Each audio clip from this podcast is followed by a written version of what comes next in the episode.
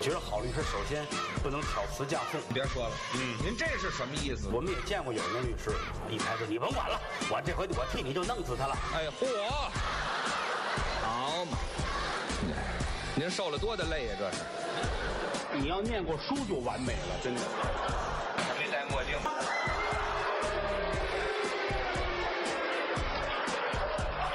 欢迎收听《自然系说法》。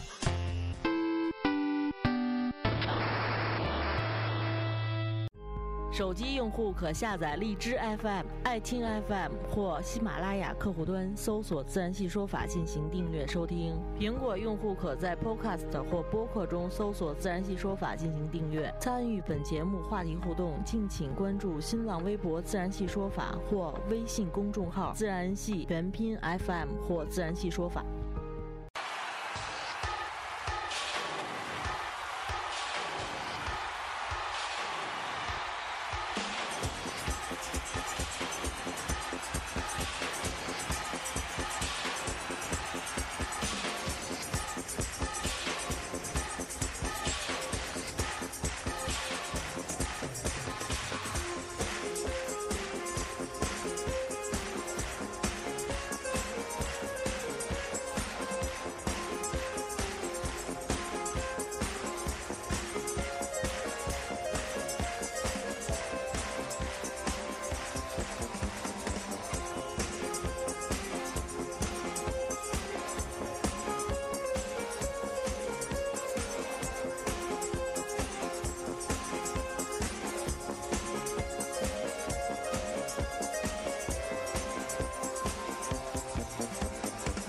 欢迎收听《自然系说法》，我是马律师。对，今天来了两只动物，跟我一起聊。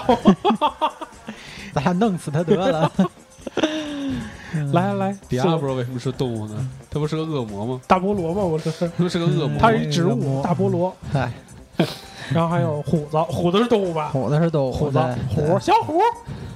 虎，教我，教我。咱咱们今天聊，逗你玩儿。咱们今天聊动物。嗯，嗯，为什么聊这个话题呢？因为自然系嘛，所以 这自然系说法对不对？我跟你说，聊了那么多期，我都忘了这个名字了，因为就是开场那就录完了以后，就再也没再也没听过了。说这自然现象，想起德鲁伊了。他不是，你知道自然系他最最讨厌的是他那个图是三个大，嗯，对对，所以必须聊动物是吧？对，就是孵化出来不知道是什么，但肯定是卵生。嗯正好正好就是扯，淡的意思，是吧？对，扯仨蛋，扯仨蛋，这三个人永远都是三个人在扯淡。对，就是三个人在扯 扯淡。这段一定能剪。那个交代一个背景吧，我就不问于海啊，因为于海不是学法律的，考底下我一个问题啊，啊，就是说，你说有咱们国家有保护野生动物法吗？有啊，有，嗯，咱们国家有反虐待动物法吗？好，没有，是有还是没有？你确定？没有？没有，咱们国家有动物福利保护法吗？没有，我都没听说过。你就没听说过是吗？对，OK，完美答案，就是对了，他对了，他哪个国家有啊？啊，有很多国家都有，就嗯就是咱们国家人的这福利还没弄好有呢。，就是欧盟很多这国，这段也会被剪掉的。咱们说？嗯，咱们国家人的福利还没弄好呢，我可以说没问题，他一强强调一下，漂亮，漂亮，丫不漂亮，我就想说这个。呃，我主要想强调两个法律，一个就是反虐待动物法以及动物福利保护法。咱们国家确实有，就是野生动物保护法了。嗯，当然这就是有法律空白。然后今天我们就围绕这个保护动物这个话题来说。但是我觉得，就从一个积极方面讲，我觉得也，因为我们一直在说嘛，就是说法律是社会道德的最低线，就是说可能我们社会还、就我们国家还没有发展到需要用法律去保护动物呢。我们可我是不是可以这么理解？有有点偏激。就是说法律其实是被动的嘛？现在其实我觉得可能也存在，就是说你是不是要拿这个这个动物当回事儿？就是说，呃，不是我说的可能有点不太准确啊，因为你你说的那个虐待主要倾向于一些宠物类的宠物遗弃就是流浪狗啊、流浪猫啊，啊，对对对对，对就是宠物宠物在就是说，中国可能它这个观念还没建立起来，就是说这个宠物是不是应该是一个被尊重的一个，就它不同于一般的动物呢啊？因为实话说你。你拿那个你你原原来来说的话，你去折腾折腾麻雀或者什么，可能也没人管你是吧？嗯现在逐渐上升到这个，但是在国外我我好像印象中，就即使是野生的，就不是宠物类的，它都不允许你干这事儿，好像。国外是这样，就反虐待动物法里面就有关于野生的，比如说像我们国家一个最传统的东西，当然这个你要说具体来说，就我也看了资料啊，就是说嗯取这个熊熊胆，因为是要嗯中药、中医要入药的嘛，啊。取熊胆是要取活熊胆，要嗯定期这个扎熊一下。啊。我就看到那个就是动画片里有一个镜头，嗯动画片里有一个就是那个《熊出没》，光头强和这个两个只狗熊玩儿，然后有一天光头强的老板就是李老板给他了一个铁铁罩子，铁罩子就套在熊上，就正好在熊胆的这块儿有一个有一个眼儿。啊。这个东西这个装置是很真实的，其实我们就是这在这样定期的从熊的胆上抽抽抽胆汁儿，啊，这个就是这个这个来说就是不行，这肯定就是虐待嘛，这肯定是无可厚厚非虐待嘛。还有就是前一阵儿报道，这网上报道非常厉害，就是说兔子毛，兔子毛它不是拿那个踢就拿那个推子推推的，它是把兔子四脚朝天绑着，然后拿手这么撕下来的吗？这也算吗？这他们也不是宠物吗？那那不是那这些在国外是不允许这样的？就是多数几就是欧盟、欧欧洲国家以及英美都都是不允许。那他们就没有兔毛的一个东西剃呀、剃？对，就剃嘛，有兔毛产业。熊胆呢？熊胆国外没有没有中药中医嘛，不会去获取获获取熊胆吗？啊，对，我还我还想问一个问题，就是说你们俩都去过非洲，嗯非洲它怎么对动物这块儿是怎么样的？这个我去非洲的时候，还真是去那个，就是赶上他们那个那个那个角马迁徙的，就是尾声了，还没赶上最壮观的时候。到那个大草原上吧，就是我回来还一直就在跟我们同事在说这个事儿。我就说到那之后，这个不管是角马、狮子，还是哪怕最最小的那个大草原上，就就是最小的那种小鸟，或者是什么最小的动物，或者最大的动物，你到那之后，你就觉得人那那就是他们的地儿。嗯这人到那里，你就是动物，就人就是动物。他没觉得你是怎么着？他这个这个就是说你你这个这个这个观念和你感觉都是都是会发生变化的。嗯就即便你这个人你在比如说在在咱们国家或者在哪儿你是最不喜欢动物的，当然可能有人最不喜欢动物。嗯我相信这类人到了那儿之后，他都觉得这个地儿用神圣这个词儿可能有点过了啊，但是啊是这个意思。就是这个地儿是最最贴近自然、最朴实的那么个地儿。你去那是什么南非吗？去肯尼亚，肯尼亚那边肯尼亚，肯尼亚他是这样。他就是跟我讲过，就是说东非大裂谷里看多他了他说他跟我讲过，就是说一个那是老老狮子还是狮子，就是说在那个警察局那个窗户底下那对对对，一蹲，就警察局当警察局森林警察，森林警察局的窗户底下就一待，啊。就这么一待待一天，人从这儿过他也不怕，他人也怕人也不怕，就是很和谐，就环境很非常对。你这么一形容就很美了。对，你说的这个就是说说白了，已经是就是作为动物保护的一个特殊的区域，已经多少年了？嗯，对。对对，我跟你去的呢，这个事件正好和你是相反的，嗯因为我去的那个塞拉利昂其实离你不算太远、嗯。啊，我以为你是去南非，但是塞拉利昂他他们国家一直在打内战，所以严格来说他们是无组织无纪律的，我就没有嗯，没有那么就是打了好多年内战，刚刚好吧，就是等于头一阵子据说又要打，反正最有钱的是辽宁人，和平辽宁辽宁大分裂。才和平了没几年，和平没几年呢，可能这方面我不知道，我没有看他们法律，我没有感觉到他们这方面的东西这感觉嘛，因为啊，没有这方面的非洲的法律我也不去研究。对，没没有没有这方面的了解。但是有一点我知道，现在在塞拉里昂是看不到太多动物的，嗯，因为他们就是没有人管理，就是他们就是捕食动物。啊，就饿了就把动物就给弄了，就蒸了，就煮了，就吃了，反正就是就是肯定要先保证人的生存，啊，因为再加上他们确实是他们经历的不是像有一些非洲国家是物种的匮乏，他们物种，我我我我我我我觉得就非常丰富，就是根本不不会饿。非洲物种本身就很丰富嘛。有有有有有的地方是真的就没得吃，啊有，有很贫瘠的地方。有很贫瘠的地儿，有，但是像塞拉利昂和他去的那地儿都不是贫瘠的地方，都是老百姓随便走出去溜一圈我们去的地方一定不是太贫瘠的啊，地方他出去溜一圈嗯，把早餐、中餐、午餐都给吃了，嗯。是吧？就回来，所以他们的动物是原始人，反正特别随意，反正但是他们那个动物就像食人族，他们那边动物哦就是吃那个吃那个，人都吃素了，太胖，吃素了，回家把你妈宰了。嗯人都打打成植物似的。对我去的那是也有食人族的，他就是他们不是食人族，他们就是有时候可能要祭祀你，嗯，把你给祭祀了。祭祀掉了，对，记得。但是就是说这个，反正我感觉他们没有这个这种恐，因为他们也不是动物的那个叫地区那就属于肯尼亚太出名了，嗯。就是国就是全球恨不得都很关注的动物马赛马拉，啊，动物保护区还有一个南南非，嗯就是全球都很著名的动物保护区，但是嗯我去那就不是动物保护区，在非动物保护区的情况下，我们也没看到和谐，我们看到的也是另一种和谐，是什么呢？就是动物是你随便可以吃的。哦，是吧？你就你你你是它是食物，所以其实这里面我觉得啊，就是存在一个问题，这个可能我个人觉得它跟道德没有关系，它跟一个国家的文化发展程度有关系，嗯嗯，对吧？因为你你你你像有些事儿咱们可以上升到道德，是吧？但是像这个事儿，我个人觉得可能它是一种素质，它谈不上道德。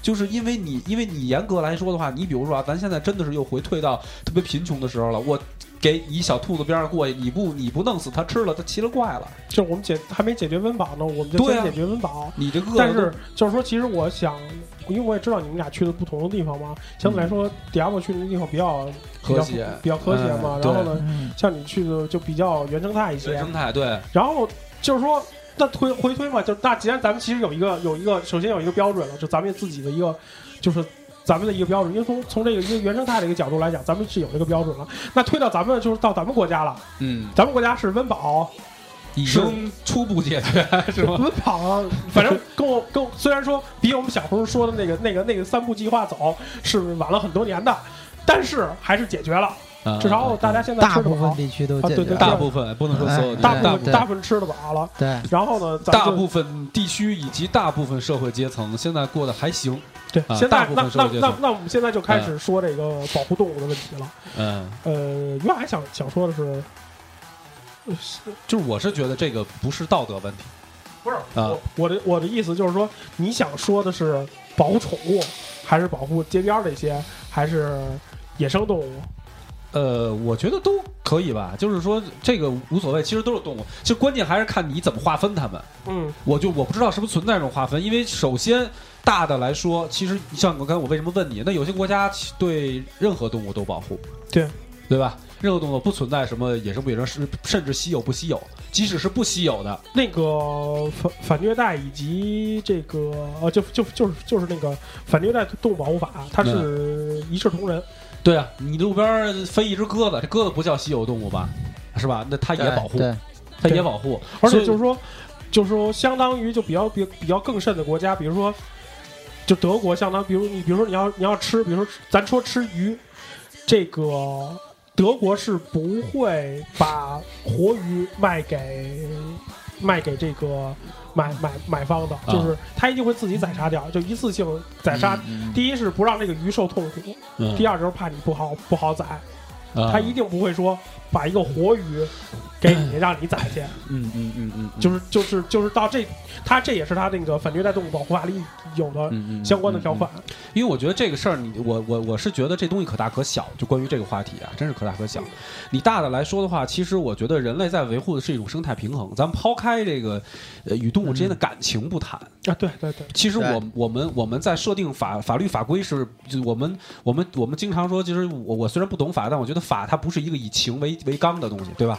它肯定首先是是是以一个就是就是一个怎么说呢？更大的一个规则，肯定不是以情为纲。对，肯定不是以情的。所以，首先我们看到的是说，这个法律规定是首先保护的，从人类来说的话，整个全人类来说的话，是一个生态平衡。你不能过度的再去破坏，因为对我们来讲可能会有反噬的，有些东西就可能会回回回报复到我们身上来，是吧？这个东西说不好。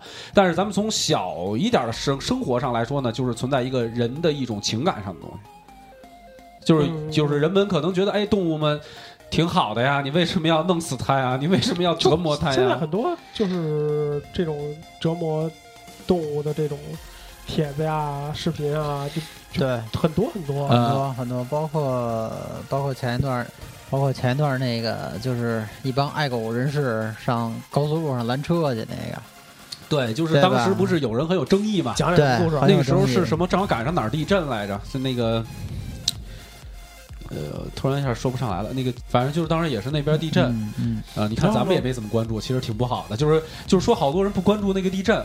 但是当时疯传的帖子，就是在朋友圈也好，微博、微信也好，就是传的最多的帖子是那个关于这个这个狗的那个事件，对对对对对，就是有一个车运了一堆狗，就是理论来说，这些狗是应该是被拉去屠宰的吧？对对啊，就是养养不了了，收容所养不了这些狗了。对，养不了这些狗了，就要处理掉这些狗。可能、嗯。可能，我具体记不清了啊，可能是要卖到肉场还是什么？对，他啊。说、说的就是好像最早起因是一个爱狗人士在网上发了一个帖子，就是说什么时间在几点，大概是什么时间段，哪个高速路上有一辆运狗的车，嗯，然后那个这些狗就要被拉去宰了，然后嗯。发动这些爱爱心人士去把车拦下来，结果就真有不少人去了啊，一百多人吧，还是多少人去了？去了把车给拦下来了，真拦下来了，生生把车拦在高速路上。，对，拦下来之后，警察就相关部门就出面处理，然后查人家这个各方面的手续，好像还都是全的。人家是合理合法对的，对人家是合理合法的，对人家是合理合法的。对，然后但是这帮爱国人士呢，就死活就不让这个这个走，好像拦了还不是一天两天的事儿吧？好像拦了持续了很久，很这个这个是热热热铁，被追踪了很久，对对，好像拦了得有三四天都不止啊，好像而且一直持续报道。对当时正好和问地震的那个不是是那个，就当时地震的事件是并行的。嗯，然后呢，很少，那就是好多人都不关心地震，就是来回传的这个，嗯就对关关心狗了。对。后来呢？后来这个事儿怎么结束的，我还真没注意。呃，没追踪，但是就是就是就是当时有人的观点就是说，这个你你你就是到底我们这个社会应该关注什么？其实也就是当时提了这么一个质疑，嗯，就是说你你你你一个狗的事件引起了这么大的轰动，这么多人去，甚至发动这么多群众去那儿，你有这力量，你们能不能多捐点儿物资去给？我觉得这不冲突了去给灾区是吧？就是呃我我其实觉得咱们要客观的看这事儿，我个人觉得呢，这两件事儿非得要按在一起呢，有点儿不太尽人意。实话说，嗯，对，就是有点不太客观，就是这两件事，我个人认为是割裂的。咱们再说的极端点儿，那你说这些追踪狗的人，他们可能也同时在给灾区也关注。其实你你不能一一一巴掌打死，说他们没有做这个并并行的事情，这是一个。二一个，我个人觉得这两个事本来就不搭嘎，就不应该是非得要搁在一起说。嗯但是从这里面我我看到的是什么？就是我是觉得，就像刚才我说那个问题，我为什么问这个质疑？我们现在到底强调的是你是要保护宠物，还是保护动物？我说的这个话可能我没有经过调研，但是我认为会不会有些人一提到宠物的事儿的时候义愤填膺，嗯但是一个动物，就是也不是说动物，就是说可能不是宠物类的，就和人类不是人类好朋友，出现什么事情的时候，他不觉得这是一个很奇怪的事比如耗子，啊，就是甚至让人讨厌的一个东西，是吧？你这有点有点极端。对嗯对，不不不，我觉得国外即使是耗子，人家也是保护的，对吧？不没查那么细。对吧？反正我不知道，反正就是人家肯定，人家肯定不是说只限于是说和你人类是好朋友的这些动物，对吧？人家应该是大自然的群体，就是这所有的生物来说，你要去保护。但是，但是我觉得咱们现在就存在这么一个问题，就是它它它是一个好像有这么一个界限的东西，我不知道你们感受啊，就是大家属于那种心照不宣的感觉的那种。我感觉现在是有这么一条我知界限我知。道你说的，我想起一个，嗯就是说有一个电影叫那个《魔鬼代言人》，它里头有一个案例，就是说，就是讲的一个异教分子，这咱们只能说异教分子，就是在那个私自屠宰羊嘛，嗯嗯嗯。嗯，这个就是一个典型嘛，就是当地当地的法律，就当当当当地州的那个法律是不允许私自私自屠宰羊，这个跟跟我刚才说那个德国那个案例是一样的，嗯。你必须到规定的场场所，就是真的是是那个肉肉肉肉肉联厂，就是正经八经的这个肉联厂嗯才能去嗯屠宰你私自是不能屠宰羊的。他当时就违违违违反了，而且当时是入刑的一种法一一个一个法律嘛，这就跟该你说的嘛，就说咱们不说耗子这个太极端了，嗯对，有点太羊极端了。羊嗯羊对羊，你说你宰个羊，反正至少没有人会站出来说你不行，你不能你不能宰这个，你啊有没有这样的人？我觉得会有啊，也不咱不能说一棒子打死。反正就是大家都去过很少，也就是也，反正北京去的野三坡，那对。就天天恨不得宰个宰，恨天天都会每家都会宰，因为这这是当地一个对。招揽生意的一个特色。对你这个，他这个真的是，因为我我那个时候不是拍过那个屠宰场的那个那个那个片子，就是他就是真的动物宰什么呀？呃是宰牛嘛，哦，宰牛，可以说，牛这个可以说，可以说。这个动物它是有有这什么的不是真的，真的，你要说那个宰那什么，我就不让你说啊。，它是有感情的，嗯，就是这个，因为我们当时真是亲眼看见啊。因为第一呢，那个那个那个牛，它其实那个屠宰之前，它是在一个就是很窄的一个通道。这个窄到什么程度呢？这牛就只能自己一头一头的往里走，两边是给你卡的死死的。但是在这样一个情况下，就有求生欲非常强的牛，它能从那个杆儿杆上不知道怎么做到的掉过头来，啊掉过头来，掉过头来往回走。这是一个，二一个它牛是真的是流眼泪哭，它快到那儿的时候就开始就流眼泪了，就知道自己什么命运了。我们还亲眼看见，就是我们当时录的时候，有一第一道手续的时候，因为他那是按照伊斯兰教的屠宰方式的，你说它是这个，你说这个门儿这，我就知道是伊斯兰了。对，为什么为什么有这个门儿，知道吗？嗯就这么一个，只是让牛就是走过去的一个一个门儿，就只有一只，就只只只可能这牛一个一只牛这么走过去，不会两只牛并排，一定要让牛自己走走进屠宰场。为什么知道吗？嗯这个这跟教义有关系是？这教义有关的，教义说啊，不能吃自死的自死的牛就是肉，一般来说就是他走过只有走过去，他自己能走过去，说明他健康的。所以只要是伊斯兰教徒在上，都会有这么一门儿，就宰羊的有有这么一个走羊的门儿，宰牛的有这么一个走走牛的门儿。但是真的我瞧见过，我也瞧见过，羊有自己掉头，啪啦就从这个都不知道怎么掉下去的，掉头，掉头，反正我觉得是就掉头跳出来的，这很都太厉害了，那很明白。他当时就明白了，因为他就是明白了。牛跟羊都属于反应比较慢的，就反应特别慢，就是你没没没我我我我就是去那个，比如说。像农家院什么的，看着羊，比如说你上房玩去，羊就看你一天，看你一一上午，它就这么盯着看着你。羊和牛这种反应就反应特别慢，嗯他就是他那个时候，他都大家就是很都都明白就要死了，而且确确实实羊是会掉眼泪的。这个也跟教义有关，就是说伊斯兰的教义，它是一刀就要致命，嗯哎，就对，这个一刀就要致命，一我要刀就要致命我要。接着说，就是这个，就是因为它是伊斯兰教屠宰，它那个牛割下来了之后，它有一个机器，它把这个牛呢转到这个喉管冲上，转到喉管等于相当于就是四四蹄儿朝上。嗯它转到四蹄朝上呢，方便阿訇下刀。嗯阿訇是要一刀下去，讲究是五管齐断嗯啊，具体哪五管我就不知道了，反正就是告诉我们是啊，讲究的是五管齐断。就是一刀下去，而且在下刀之前要先念经。嗯然后呢，我们当时就是想的是他转过去了，我们说想拍的那那那牛那脸有点脏，我们说这没拍好，说能不能让他转回来，给他脸洗一洗再那什么。这牛当时转过去的时候没什么反应，等他一转回来，这牛可能就有一种大难不死的感觉，瞬间就哭了，嗯真的就哭了。他不是光流眼泪，他是哭了，他是发出那种哭的嚎叫声。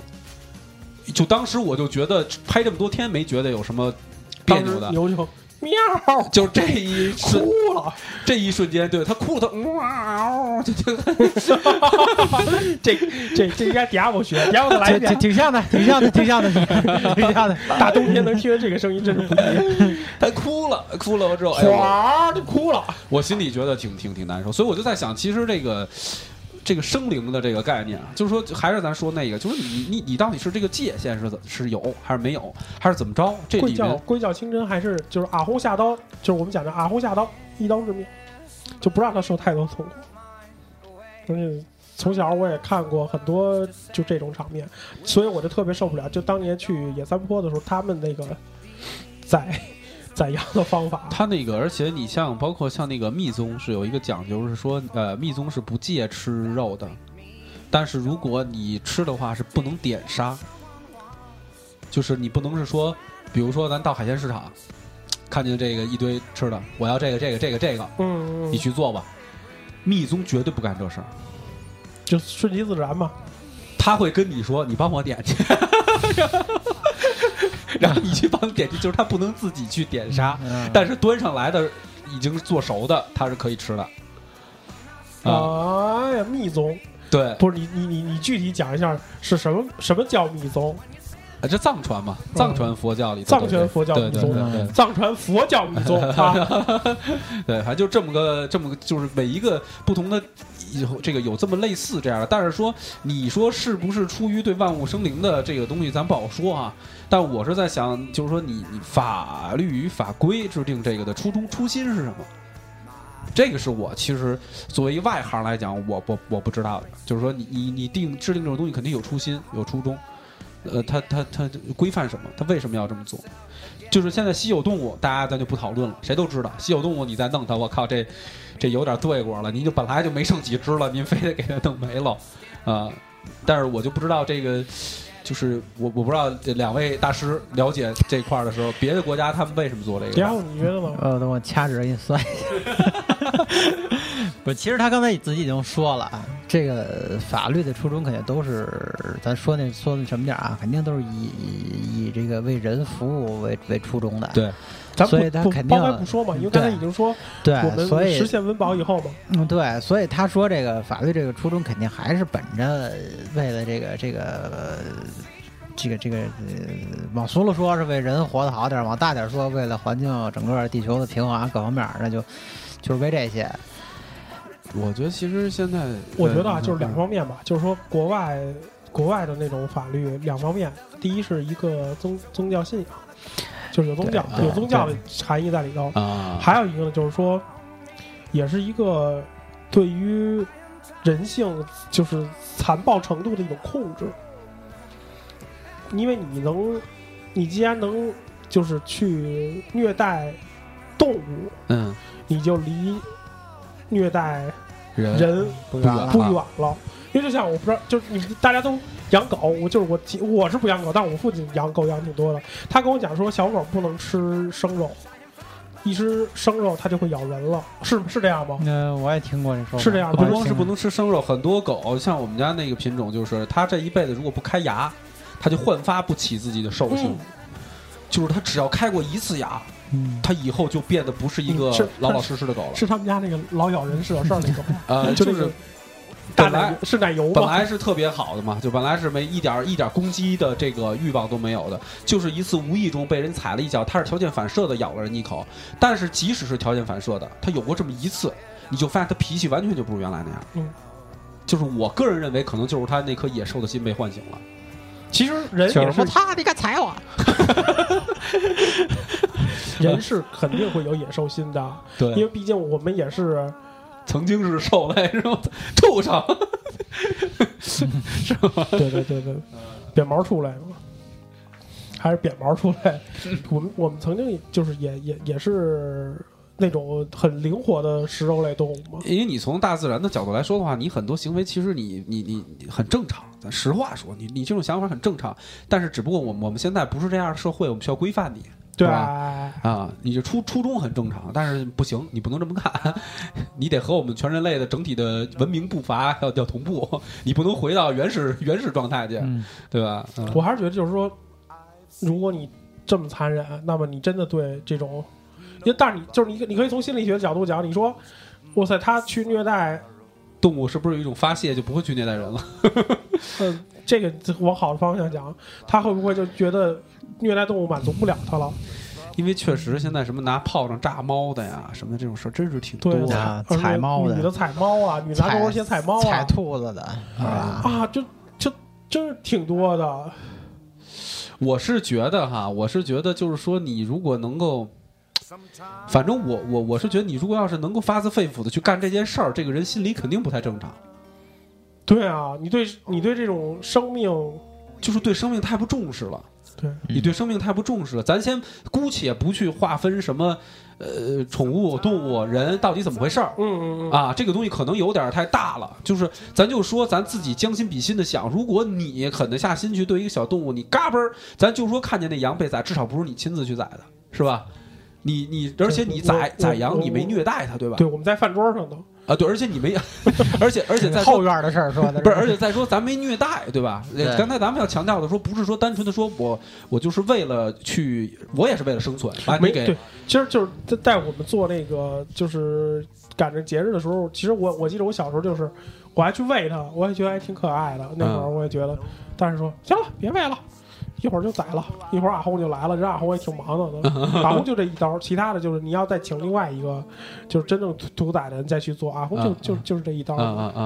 就是说你至少你没虐待他，就是说我们是也是为了生存。我们现在讲的又不是说咱们现在要开设一个专门讲素食主义的一个话题，不是在讲这事儿，我们在讲就是正常的生存来说，对吧？我是不会开素食主义的话题的。呃，对，就是说，所以说，所以说，我就觉得就是说这个很正常，但是你不能去虐待，就是说虐待你，我觉得，我觉得你说那个是对的。咱们现在反过头来是想的，不是说小动物怎么样，是如果你是一个虐待的人，对，这人是不是很可怕？对吧？你去虐待小动物，就说明你这人内心是不是有点有点什么？你正常人谁会干这事儿？我倒觉得就不得这个这个意思是对的啊，倒不是说他内心有点什么，我觉得是他内心缺点什么，啊，就是你找一点别的爱好不？缺对他不不是 老是这个想法。呃不是爱好的问题，不是爱好的问题，是他缺少嗯那我就觉得对这个，我就这会儿时候我就觉得你应该去网上骂骂街去，哎痛快痛快。那会儿就不能再说了。而且而且，说实话，你如果要是小孩儿有虐待小动物的，咱不好说。我还真见到过，因为小孩儿是这样，小孩儿是带着很多人类天性，就他好多的行为还没有是有有兽性吗？还没有完全的那个，就是和社会，他得慢慢和社会接触，包括教育，才慢慢的。他在特别小的时候，因为我妹妹在特别特别小的时候，她大了从绝对不可能干这事儿。你跟她说这事儿，可能都觉得怎么能干这种事儿呢？但她小时候真的就踩死小鸡，就小鸡养的就是挺好，就当当全给踩死了就是。郭德纲，但不是所有孩子都这郭德纲讲的笑确实不是，但是也不代表你这么干的孩子就一定有问题。啊，对，郭德纲讲的笑话嘛，就是说一帮小孩打那猫，嗯打那猫打那猫，拿小鞭儿，拿那小那小小木棍儿打那猫打那猫打那猫，啪啪啪啪啪，快死了。那猫猫 对，老头儿过来了，这回不来，能打那猫？不能打那 猫的，当一当脚，得大拿大皮鞋踢。就是说，你到你就是作为一个社会人，就是成年人了，你有这种基本的生活判断，你再去做这事儿，我觉得这就是真是像你说的，甭管是有什么还是缺什么，岁数大了，心得嗯，心得善嘛，对不对？呃，你不是吧我觉得善不善的，你得规范自己。是？你说这，我想起来，就是原来我们家住平房的时候啊，这个你家住平房那当然了，住大杂院吧。嗯那个北京孩子住大杂院，从小养的一只小鸡，小鸡买买的时候就就这么就这么的一打就这么大点不大啊我，从来就没养活过。一直养到，当时和那个老家儿就是这个和奶奶什么一块儿住啊啊，就是哦，平房能养活，没问题。对，随便放那儿就能养。扣一大筐，越长越大。后来扣一大筐不行了，把筐顶上剪了，再扣一大筐，俩大筐。啊这，然后那鸡每天下蛋，还能给吃石榴。就是就是我反正每天都都都喂它点什么。嗯嗯嗯后来那个鸡到那个就是我还不特大呢，那鸡就挺大的了吧？嗯嗯因为我是从小养的。后来那个说这鸡有一天回来，鸡没了，嗯还上幼儿园呢。嗯说怎么了？说那个鸡太老了，什么给给做了。嗯嗯嗯，然后那天我砂锅炖牛肉，我就黄焖栗子鸡，你还是吃那烙饼卷丁的去吧。嗯，然然后后呢，那天那把你叫来一块吃。就那盘菜我一点儿都没动，我连沾都没沾。肯定啊，你有感情啊，养的。对，我就说，就你就是你刚才说那个问题，嗯就是说这个这个有的孩子踩死小鸡，我就说不是所有孩子都这样的。对啊，确实不是。这个这个，所以就说现在提倡我小的时候绝对不会说，只要只我们家是什么，哎只要拿回来的是活的，啊我，是绝对不允许当着我面杀死的。嗯，绝对不允许当我着面踩死啊。我后来我爸就特别就没不不不不敢买活的回来，嗯只要买活的回来，买活鱼养活鱼，买鸡养鸡。嗯我们家那不是你那个小鸡买回来就是准备吃的那个鸡。嗯我买的是大鸡，对后来就给养起来了。啊，就不就养的更大了，就养家里面，就养家里面，然后也是生孵蛋，一直生蛋生蛋，然后就就就从从从从从买回来一直我就不让，都是他们偷着，我不在嗯，给杀了。回来让你吃，来吃这个，那倒没说，告没告诉我，反正平时也老吃鸡肉，可能不知道，一回家多吃吃完了发现鸡都没了，这我心也太大了。多添多吃两碗。哎，这个这个鸡的味道跟买的时候不一样，这可能是柴鸡。你说那个，我们小时候还一个什么事儿？当时我们那边有一个有一个人玩玩鹰，嗯，小鹰啊，飞出去打回来，真棒！哎，不是鹰，应该是隼，小的那个、嗯应该叫隼。笋，就是你那嘴，嗯，你的嘴，金色带钩子的，你你知道的。你离近点儿。然后那个眼睛倍儿有神哈，我们觉得这挺好玩的啊。过两天叫我们去他们家吃饭，大家围坐在一起。哦，你今天做的鸡汤不错呀，啊，也没说什么，就继续吃。哎，今天怎么没见你们家那个小笋啊？不不是在锅里呢吗？哦，他们家就给炖了。我靠！我当时才知道啊，这就是你们家那。我说我靠，你这个你多不合适啊！你家养着养了那么久了。他说嗨，养不起了。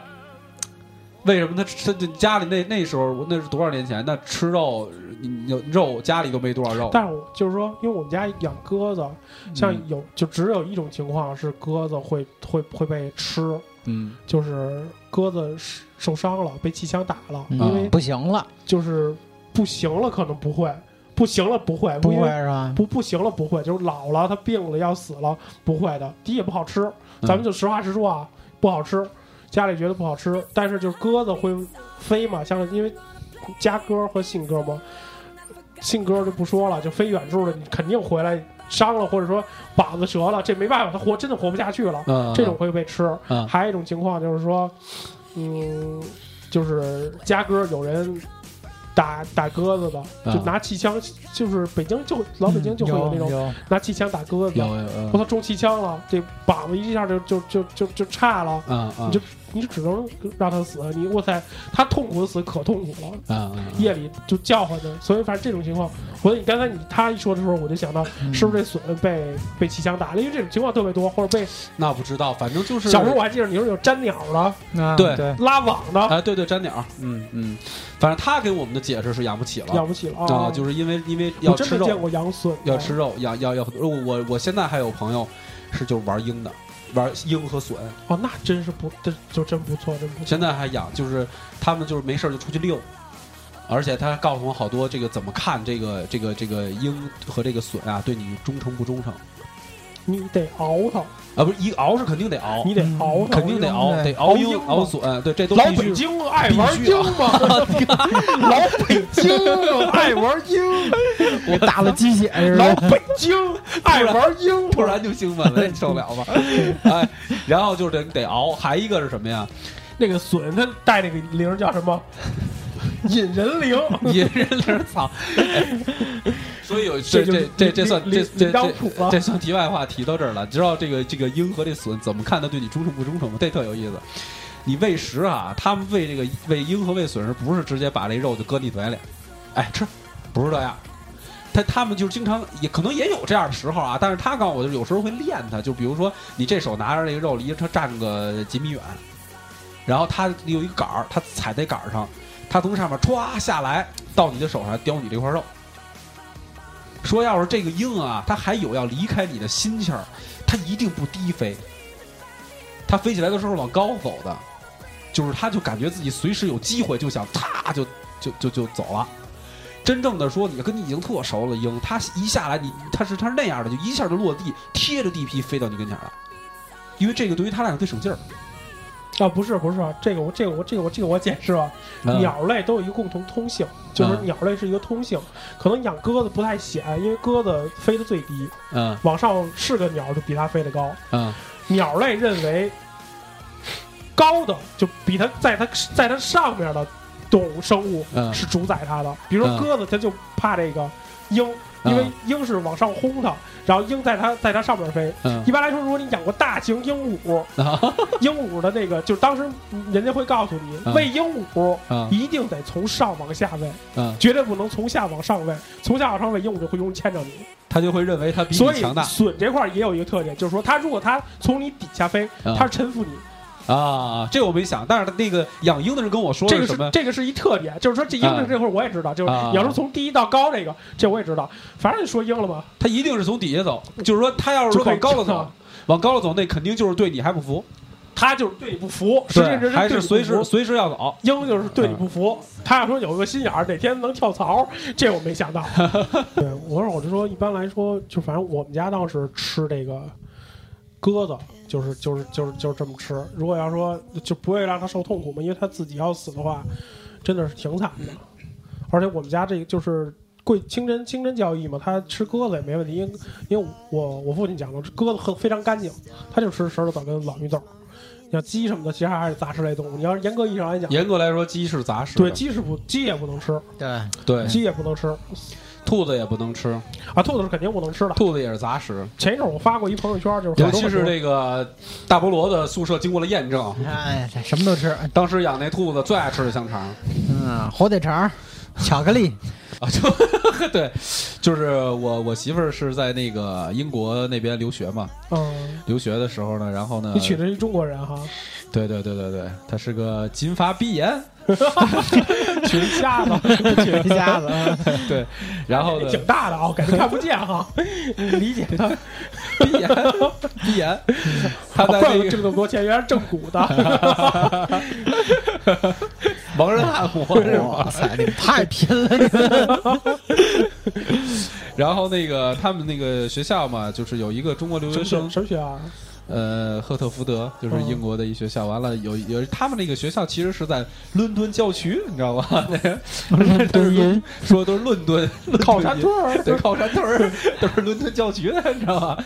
他在郊区，郊区那儿有口音，呃对，有口音，说话就是好啊哟，然后在他妈的这个郊区郊区这个这大学，它是很很很漂亮，周围都是草地啊，这小树林儿什么的，非常美，非常美。然后呢，有一天他们这学校啊，就是有一个同学就被遣返回中国了，所以中国的一个学哦，生，为什么呀？他说为为嗯我这 Diablo 凉着点儿，哎，哎，祝你梦想成真。他这个，他这个后来说为什么这孩子被遣遣返回来了？想知道这事儿吧？学校就说啊说哈，学校就说我们学校有一个非常著名的兔子，哦，有一非常著名的兔，著名到什么程度呢？就是我媳妇儿这么多在这儿待这么久啊，就不知道有这么一个事儿。后来他一提才发现，啊哦，原来确实墙边上挂了这么一个兔子的画像。这兔子是在学校非常出名，有生平事迹，几几几年在这儿啊的。从今天开始，这兔子这照片从彩色就变黑白了。这 中国学生把兔子给吃了，晚上晚上饿也找夜宵啊，出来我靠，这地方也没有个广州糕点是吧？还有功夫给宰了，啊。还得啊，还能熟手艺还不了，啊，还还得打着兔子呢，嗯你怎么逮的呀？是吧？但是我理解啊，这兔子天天的和人啊自然相处，可能对人没他没想到。啊，就过去，哎，兔兄，他就蹦出来了，哎什么事儿？啪，兔兔不要跑，毛沾点血可以吗？不要紧，啪，弄死了。哎，兔子拼了一句，毛沾点血行吗？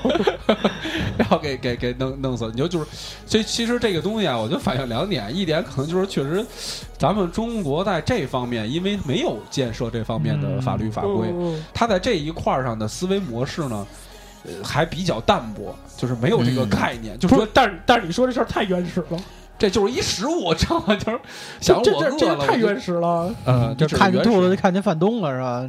对啊，看见窝头地了。就饿了就吃呗，他就这么个想法。哎，之前不是有我觉得那个也有那个，就是说去吃那天鹅的那个，有啊法国吧，好像啊，是，也是也是也是一个中国孩子被遣返回来嘛。也是中国孩啊子，去吃天鹅对，就是看见那个河里一天鹅，这不错，没吃过。哇当塞，那让人国让人国外人认认为咱们还在原始社会呢。啊，我觉得咱素质离，就像刚才咱们举的说那个呃非洲的那两个例子是，两个国家不一样，为什么呢？一个在这方面有控制，对一个这方面没控制，他就遵循于原始，对啊，对遵循于啊，原始，那么人可不就是我饿了我就吃什么这太忠于原始了，这个。啊？对啊，怎么送出去的这俩？而且关键怎么怎么逮着天鹅的？山里边儿掏，手里拿回旋镖，他看法宝，这 对啊就给就给左手摁标囊，他就他就拿一葫芦问那天鹅，我叫你，你敢答应吗？那天鹅鹅，然后就收进去了，鹅，就给收进去了啊。而且能，我塞，弄熟了啊，也挺费劲的呢。他们确定那那学校大厨没参与吧？学校大厨不会做这个，我们大厨可能也是一个川菜馆子厨，人家吃食里边没有这个。咱们那个去的那是，没准是老那个什么老妈双流兔头第多少多少代传人，怎么还有一张广告啊？真讨厌！没收钱啊？对，那被遣返回来回的双流是吧？后来开了一双流就火了。你那个应该会过两天收到一个账号里突然多了点钱。其实我们现在对动物啊，就是好多人老老老提猫和狗，其实我们对很多动物是不了解的。其实很多动物都是他妈是很有很有灵性的，比如和我们这个基因接近非常近的一种生物，就是黑猴猩。猩，猴儿啊，猴儿是很有意思的。曾经那个电视节目上有一个那个第七日播的，嗯，金派你到东北，火速买猴五十只。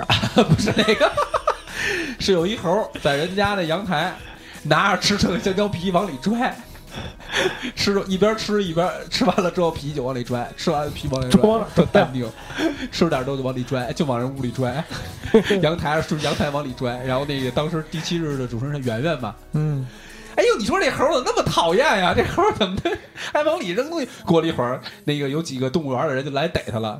那猴一看动物园制服的，立马低着头就去了，都没等他们过去按那猴，那猴一看就哟，动物园了，低着头就就就就就找他们去了，然后就特别老实的上车了。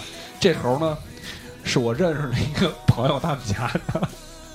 然后当初这猴啊，在家里是一什么情况呢？首先这猴儿精到什么程度啊？说那猴平时不会逃嘛，所以逃家里兄弟来了，说看那猴生气，那猴太讨厌了啊。然后呢怎么办啊？那个打他，啪啪一打，这猴就就就装装受伤，趴在地上。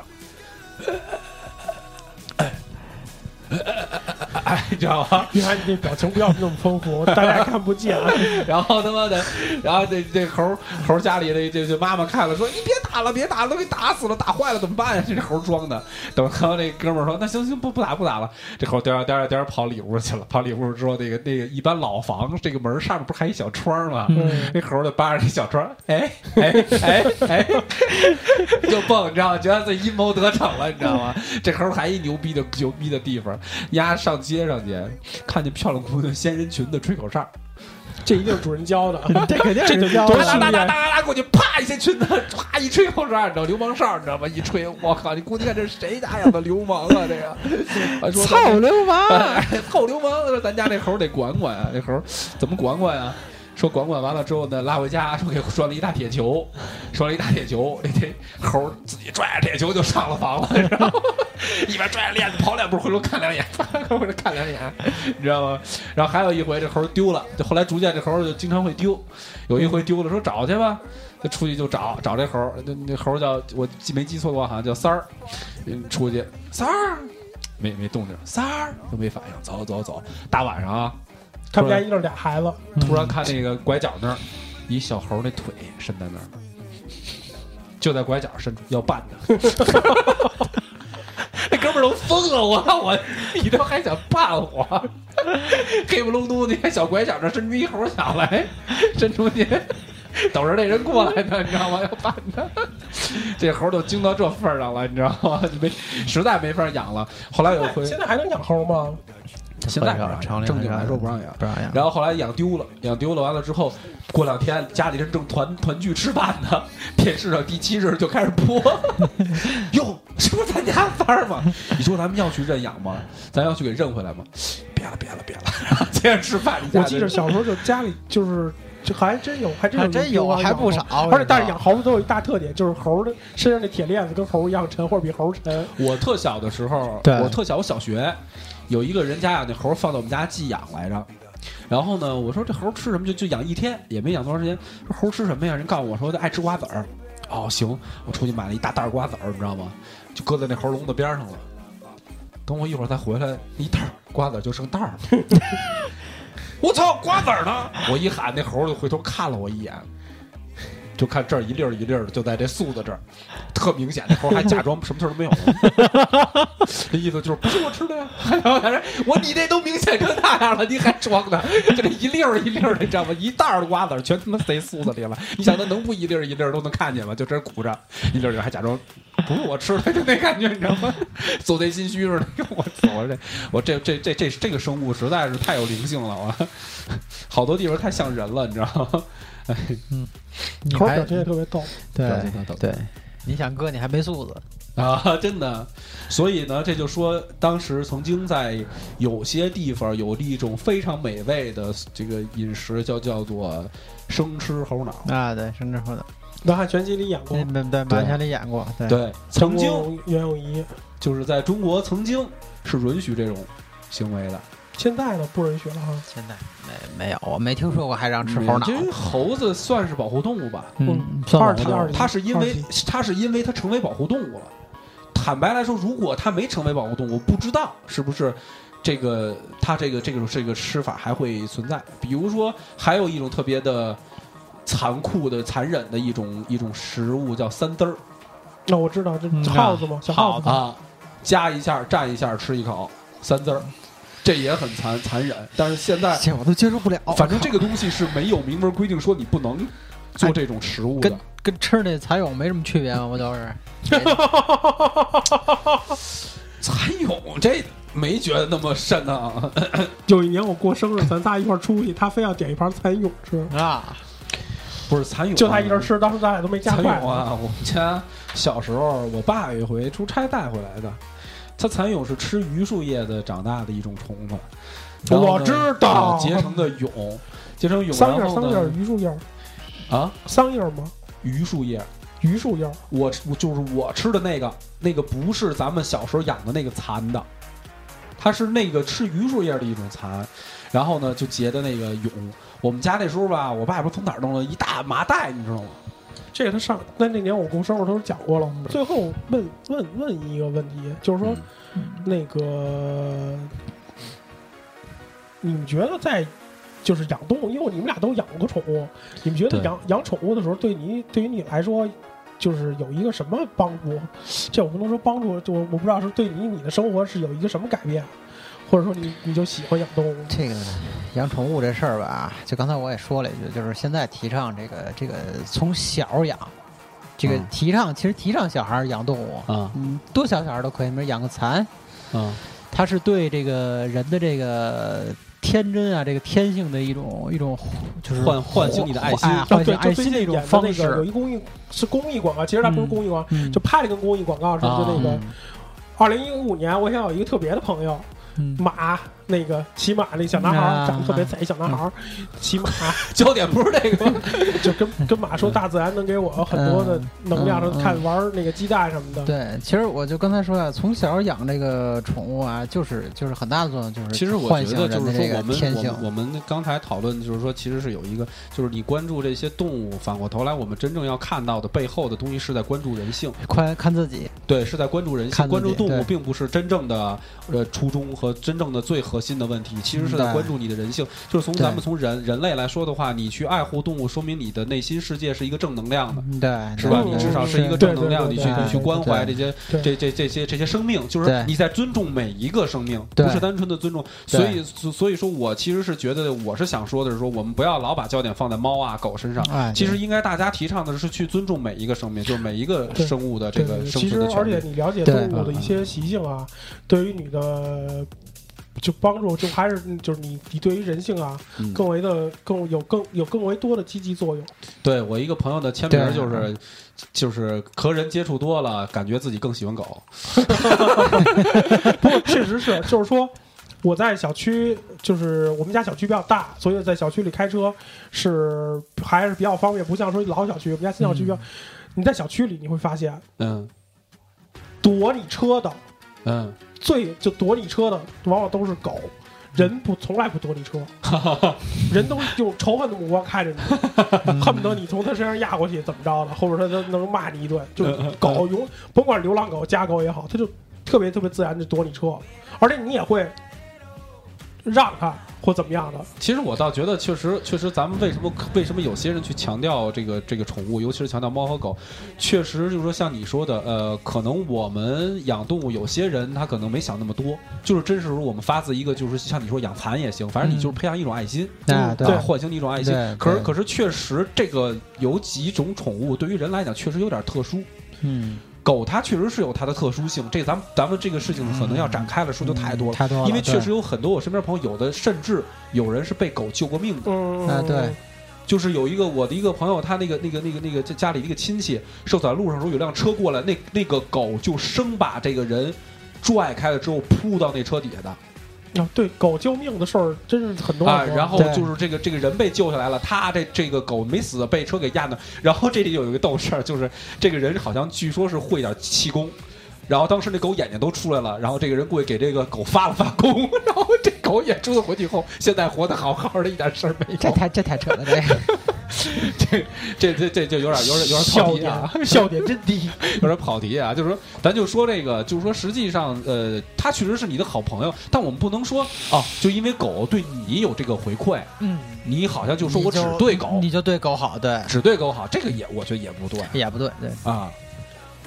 对，我觉得还是广泛一些，而且就是说，我觉得还是，我觉得定其实定法者立法者的初衷还是对的，就是说，其实归根结底，宗教制定宗教的人，嗯他也是有一个初衷的，哎，他这个初衷从善心其实也是从善心，也是从控制这个人人性的一个角度出发的。其实归根结底就是法和宗教这是分并不可分的嘛，因为他从西方过来，宗教是密不可分。他他其实定宗教定这个规则的前提，也是要对于人性这个善心的一个控制。对对对对，对，对，所以我们今天这个节目就差不多了。但是我突然想起，就刚才刚才于海给我讲讲的时候，他突然我想起一句话来，就是说有一首诗，我觉得说这特别合适。嗯你知道那个吗？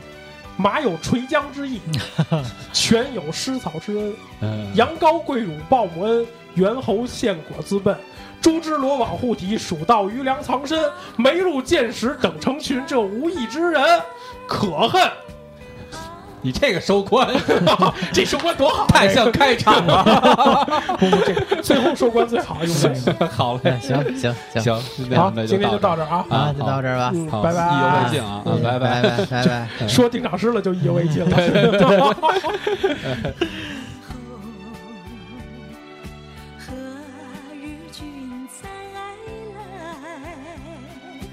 何清静的小菜，人生难得几回醉，不欢更何待？来来来，喝完了这杯再说